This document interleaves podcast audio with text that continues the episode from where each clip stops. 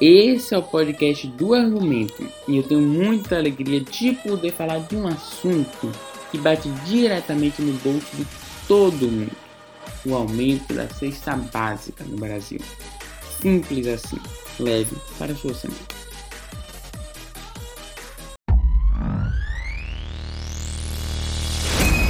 A cesta básica ficou R$ 15,39 mais cara pacote de, de arroz de 5 quilos para mim dava para seis meses.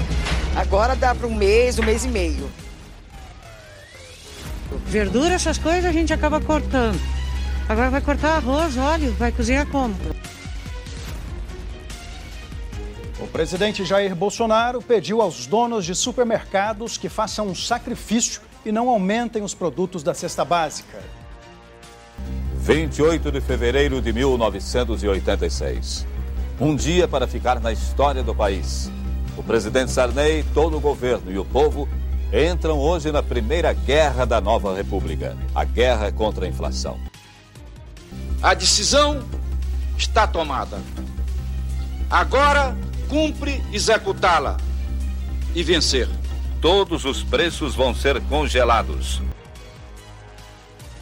da Associação Paulista de Supermercados mostram que no acumulado deste ano, o arroz e o feijão subiram mais de 20%. A inflação oficial desde janeiro é de 0,46%. Já em 12 meses, a alta do arroz ultrapassa 25%. Passou de R$ 431,06 em junho para R$ 446,45 em agosto. O consumidor sentiu a diferença na hora de caber tudo dentro do orçamento. A associação que representa o setor afirma que o pagamento do auxílio emergencial aumentou o consumo e, consequentemente, os preços. Tá difícil. Tá muito difícil. Não, tem que levar, né? Não tem outro jeito. O arroz e o feijão é essencial. Não tem como.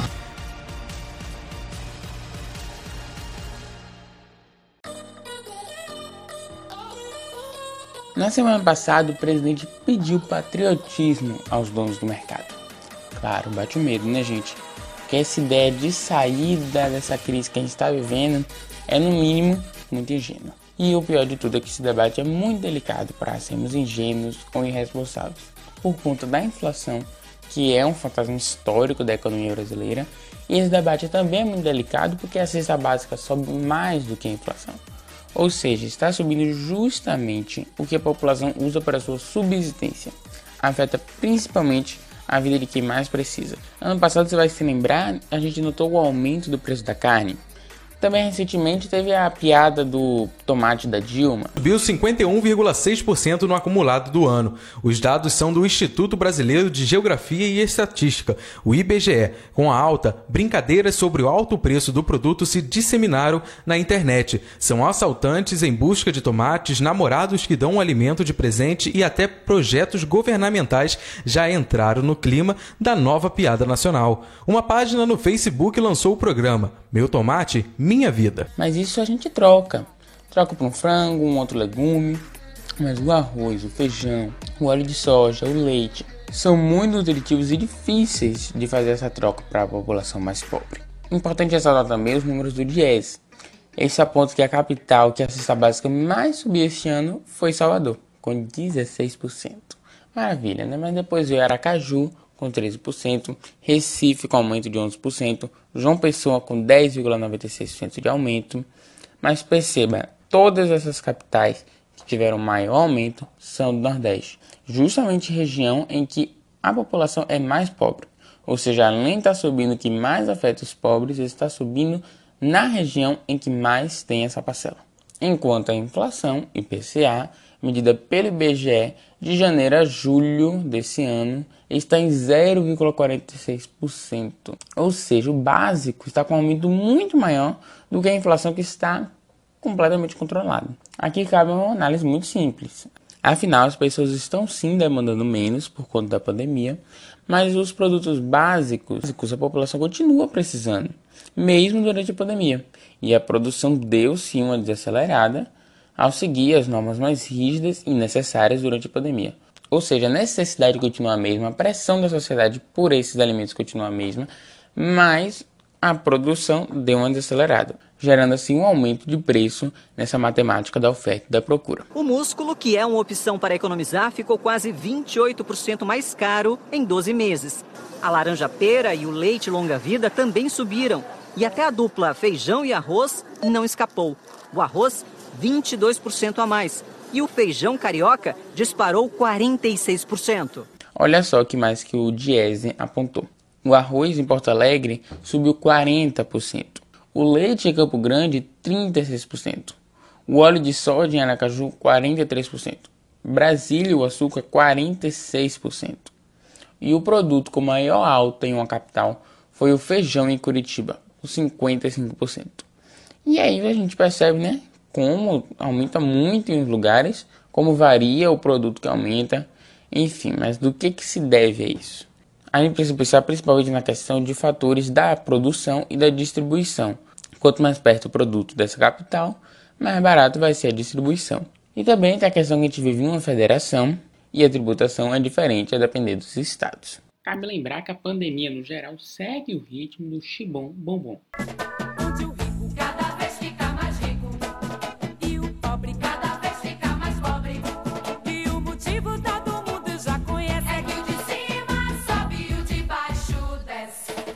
Ou seja, a pandemia aumenta os nossos problemas, entre eles a desigualdade. Primeiro na saúde. As pessoas mais pobres estão mais expostas ao vírus. Afinal, elas vivem em comunidade. Um cômodo às vezes é dividido por várias pessoas, enquanto os ricos ficam em casa. Quando acometidos, serão assessorados pelos melhores médicos do país. Claro, quem tem dinheiro não é que está imune ao vírus. Claro que pode morrer, ter complicações, mas a vulnerabilidade à exposição é bem menor. E a fila de desemprego aumentou ainda mais entre essa parcela. Porque eles estão trabalhando naquelas funções que existem vários outros para substituírem por salários iguais ou até menores. Então é aquele conceito de exército de reserva. Demite um porque tem vários outros atrás nessa função básica. Ou seja, essas pessoas já estavam com comprometimento financeiro muito maior do que o resto da população.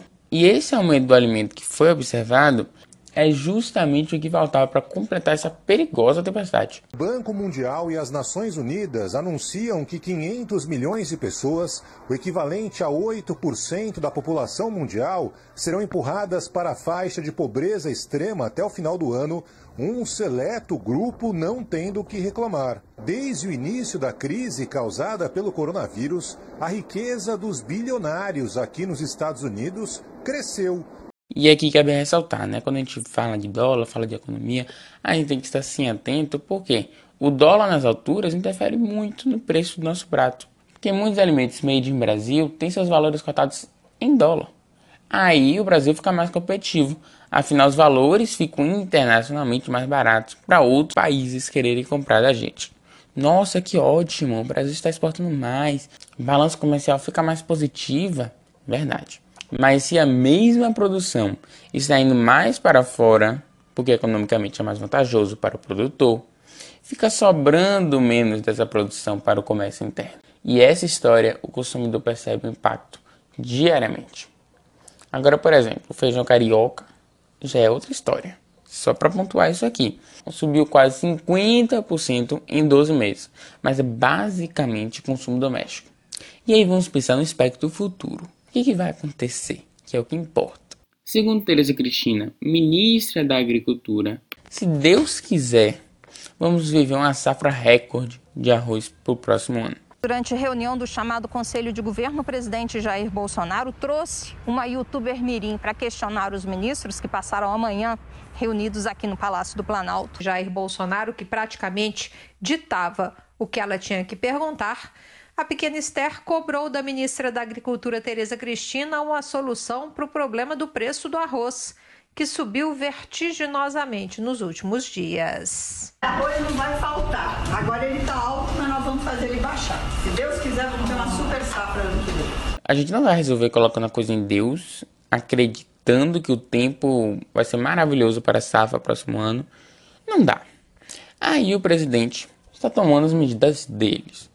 Pediu patriotismo aos supermercados, apelando para os donos de mercado, pedindo para eles terem lucro perto de zero. Só que nessa história de cultura de preços, os supermercados são tão suscetíveis a variações quanto a população. Ele já compra o grão mais caro. O supermercado é muito mais um intermediário que, claro, busca lucrar, mas é triste ver o presidente fazer um pedido tão ingênuo como esse. Vamos ser patriota e diminuir nossos lucros. Primeiro, isso cheira um comunismo, né? Mas chamar de Bolsonaro comunista não vai resolver muita coisa. Nós estamos conversando, o produto da cesta básica aí não. Estou pedindo um sacrifício, né? Patriotismo dos grandes donos do supermercado para manter o preço, uma menor margem de lucro. Então, vamos ao que interessa. Por mais que os donos queiram, por um golpe de fofura, deixar de lucrar, a raiz da alta dos preços não está no excesso de lucro dos mercados. Eles podem até não estar ajudando, podem até estar querendo ter sua margem, mas eles não são a solução. E estamos debatendo algo muito perigoso também. Isto é, tentar resolver esse problema a partir do próprio controle de preços no supermercado, a partir da ponte final. Trago o exemplo do congelamento de preços lá atrás. Os fiscais de Sarney, por exemplo, é justamente pessoas patriotas querendo resolver o problema na mão grande, lá no final da etapa da produção. É preciso planejamento das autoridades que assumam o seu papel de gestor do país e não apenas boa vontade da população. Mas como? Que políticas podem ser adotadas? Por isso que eu chamo o Momento Solução. Com o economista André Braz, coordenador de índice de preços no Instituto Brasileiro de Economia da FGV, que deu entrevista ao podcast O Assunto. É, o que dá é para a gente criar é, políticas que, que é, onerem menos a nossa taxa de câmbio.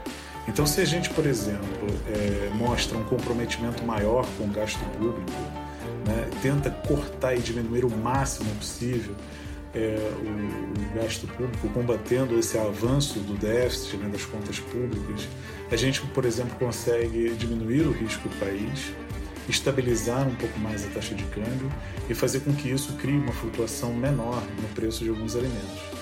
Isso é uma estratégia que tem uma abrangência muito maior do que qualquer outra que dependa do clima ou da boa vontade de um setor da economia. Um setor da economia que não é responsável por esses aumentos, como é o caso dos supermercados, e que também não teria a responsabilidade de ajudar a regular o preço para o consumidor. Tá tudo muito certo, a pandemia sem sinal claro de vacina.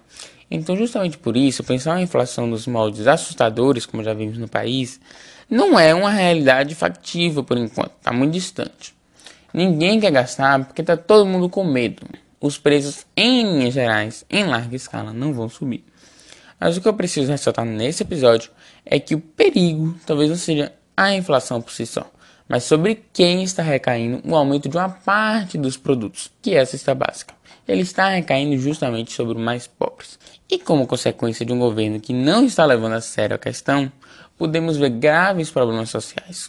Questões como fome, miséria, desigualdade, que desencadeia tantos outros pontos problemáticos. O que eu quero dizer é que esse é um assunto que você precisa saber, precisa estudar, porque ele é muito perigoso. Ele influencia diretamente o preço do almoço de todo mundo e indiretamente os assuntos até mesmo como violência urbana, que pode ser causada pela miséria e por aí vai. Olhos atentos. Dessa vez eu peço licença, que eu não sei nem se eu vou estar fazendo realmente uma crônica sei nem como é que eu vou chamar exatamente isso. Digamos que seja um desabafo, nesse nosso espaço aberto que construímos.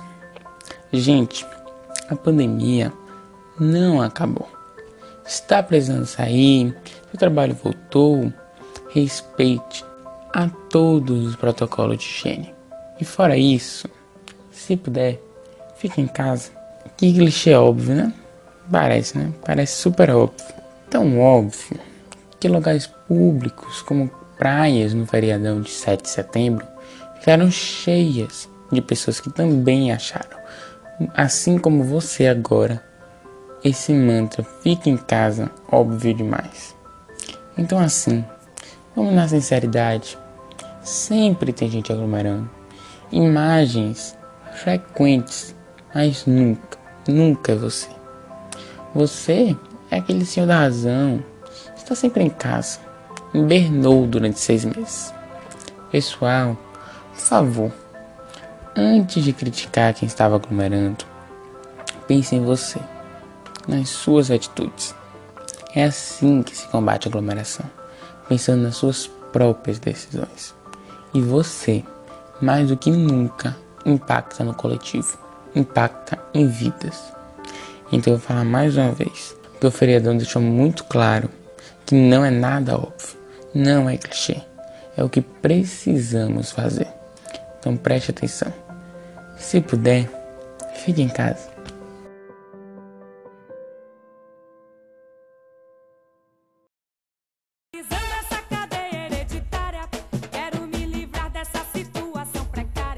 Gostaria de lembrar para vocês que vocês podem seguir o Simples Assim e então não perder nenhum episódio novo do podcast.